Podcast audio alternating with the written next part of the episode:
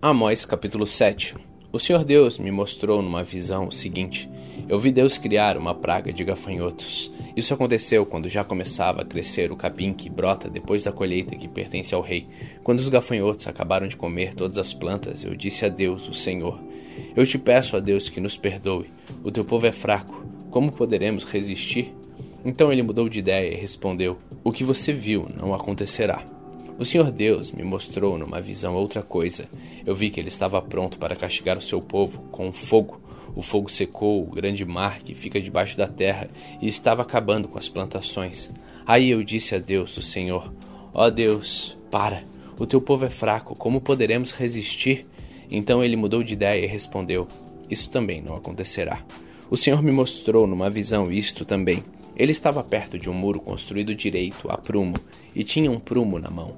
Ele me perguntou: Amós, o que é que você está vendo? Um prumo, respondi. Então ele me disse: Eu vou mostrar que o povo não anda direito. É como um muro torto construído fora de prumo, e nunca mais vou perdoar o meu povo. Todos os templos, os outros lugares de adoração da terra de Israel serão destruídos, e eu vou acabar com o rei Jeroboão e com seus descendentes. Amazias, o sacerdote de Betel, mandou o seguinte recado a Jeroboão, rei de Israel: Amós está planejando uma revolta contra o Senhor no meio do povo.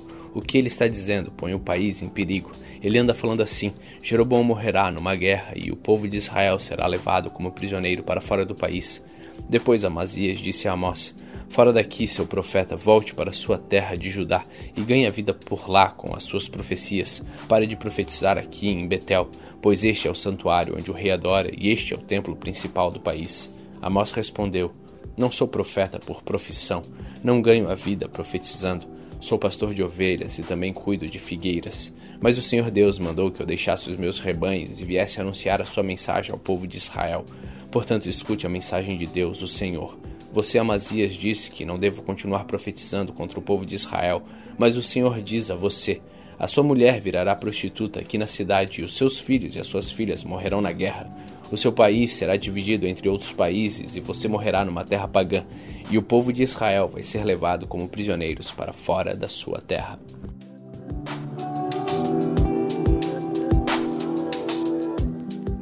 Amós capítulo 8 o Senhor Deus me mostrou numa visão o seguinte: estava ali uma cesta cheia de frutas maduras. Ele me perguntou: Amós, o que é que você está vendo? Uma cesta cheia de frutas maduras, respondi.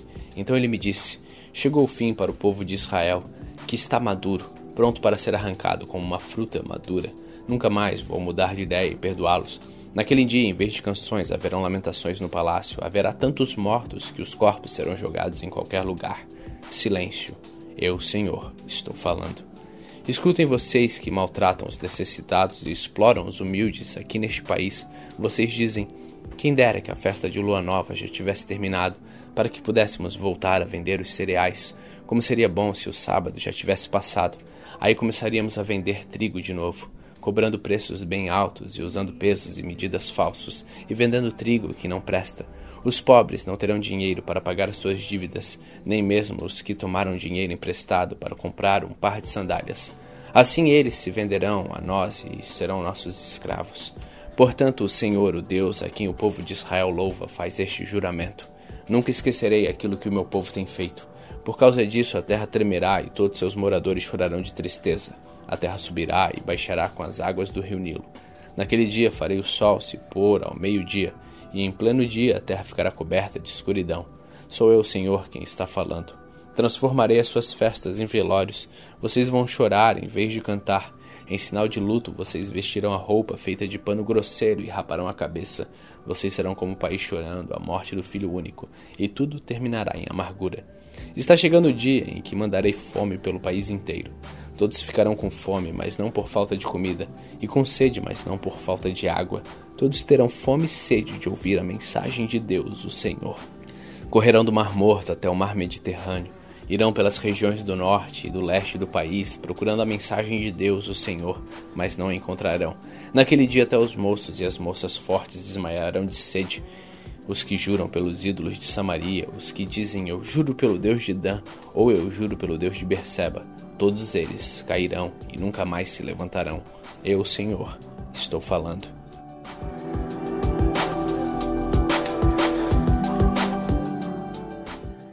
Amós capítulo 9 Eu vi o Senhor perto do altar, ele disse: Dê pancadas nas colunas do templo até que o edifício todo comece a tremer. Deixe cair em pedaços das colunas nas cabeças das pessoas que estão lá dentro. Os que escaparem com vida eu matarei na guerra. Nenhum deles escapará, nenhum viverá. Mesmo que consigam entrar pela terra dentro e chegar até o mundo dos mortos, eu os tirarei dali. Mesmo que subam até o céu, eu os farei descer de lá. Se procurarem se esconder no alto do Monte Carmelo, eu irei atrás deles e os pegarei. Se eles se esconderem de mim no fundo do mar, eu darei ordem à serpente do mar, e ela os morderá. Se forem levados como prisioneiros pelo inimigo, eu darei ordem e eles serão mortos, pois eu vou cuidar deles, não para protegê-los, mas para destruí-los. O Senhor, o Deus Todo-Poderoso, toca na terra e ela treme, e todos seus moradores choram de tristeza. A terra sobe e baixa como as águas do rio Nilo. Deus constrói a sua casa nas alturas e coloca o céu por cima da terra. Ele chama as águas do mar e as derrama sobre a terra. O seu nome é Senhor. O Senhor Deus diz: Povo de Israel, eu amo o povo da Etiópia tanto quanto amo vocês. Assim como eu trouxe vocês do Egito, eu também trouxe os filisteus da ilha de Creta e os arameus da terra de Kir. Estou olhando para Israel, este país de pecadores, e vou fazê-lo desaparecer da terra, mas não acabarei com todos os israelitas. Sou eu, Senhor, quem está falando. Vou dar ordens e vou separar os bons dos maus em Israel, como quem separa o trigo da casca e sem perder um só grão. Vão morrer na guerra todos os pecadores do meu povo, isto é, todos os que dizem: Deus não deixará que qualquer desastre chegue perto de nós. O Senhor Deus diz: Naquele dia eu construirei de novo o reino de Davi que é como uma casa que caiu.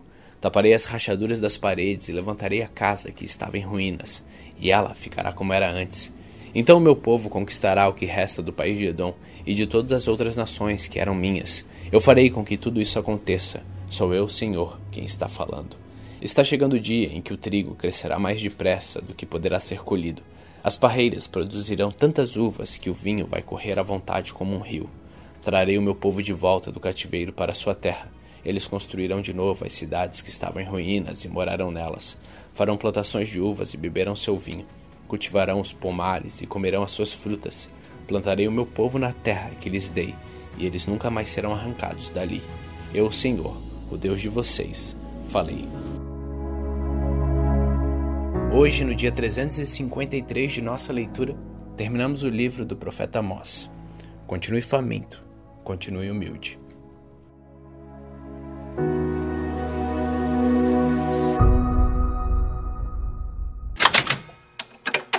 1 João capítulo 5 Todos aqueles que creem que Jesus é o Messias são filhos de Deus. E quem ama um pai ama também os filhos desse pai. Nós sabemos que amamos os filhos de Deus quando amamos a Deus e obedecemos aos seus mandamentos. Pois amar a Deus é obedecer aos seus mandamentos, e os seus mandamentos não são difíceis de obedecer, porque todo filho de Deus pode vencer o mundo. Assim, com a nossa fé, conseguimos a vitória sobre o mundo. Quem pode vencer o mundo? Somente aquele que crê que Jesus é o Filho de Deus. Jesus Cristo é aquele que veio com a água do seu batismo e com o sangue da sua morte. Ele veio com a água e com o sangue, e não somente com a água, e o próprio Espírito Santo é testemunha de que isso é verdade, porque o Espírito é a verdade. Há três testemunhas: o Espírito, a água e o sangue, e esses três estão em pleno acordo. Nós aceitamos o testemunho dos seres humanos, mas o testemunho de Deus tem mais valor, e é esse testemunho que Deus deu a respeito do seu Filho. Aquele que crê no Filho de Deus tem esse testemunho no seu próprio coração, mas quem não crê em Deus faz de Deus um mentiroso, porque não crê no testemunho que Deus deu a respeito do seu Filho. E este é o testemunho. Deus nos deu a vida eterna, e essa vida é a nossa vida por meio do seu Filho. Quem tem o Filho tem a vida, quem não tem o Filho de Deus não tem a vida. Eu escrevo essas coisas a vocês que creem no Filho de Deus, para que vocês saibam que têm a vida eterna. Quando estamos na presença de Deus, temos coragem por causa do seguinte: se pedimos alguma coisa de acordo com a Sua vontade, temos a certeza de que Ele nos ouve. Assim sabemos que Ele nos ouve quando lhe pedimos alguma coisa. E como sabemos que isso é verdade, sabemos também que Ele nos dá o que lhe pedimos. Se alguém vê o seu irmão cometer algum pecado que não traz a morte, deve orar a Deus e ele dará vida a essa pessoa. Isso no caso de pecados que não trazem a morte. Mas há pecado que traz a morte, e eu não digo que vocês orem a respeito desse pecado. Toda maldade é pecado, porém há pecados que não trazem a morte. Sabemos que os filhos de Deus não continuam pecando, porque o Filho de Deus os guarda e o maligno não pode tocar neles. Sabemos que somos de Deus porque o mundo todo está debaixo do poder do maligno. Sabemos também que o Filho de Deus já veio e nos deu entendimento para conhecermos o Deus verdadeiro.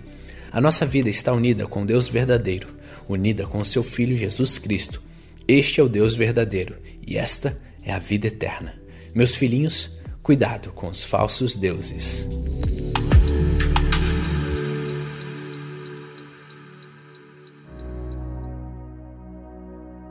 Também hoje, no dia 353 de nossa leitura, terminamos pela segunda vez nesse ano, 1 João.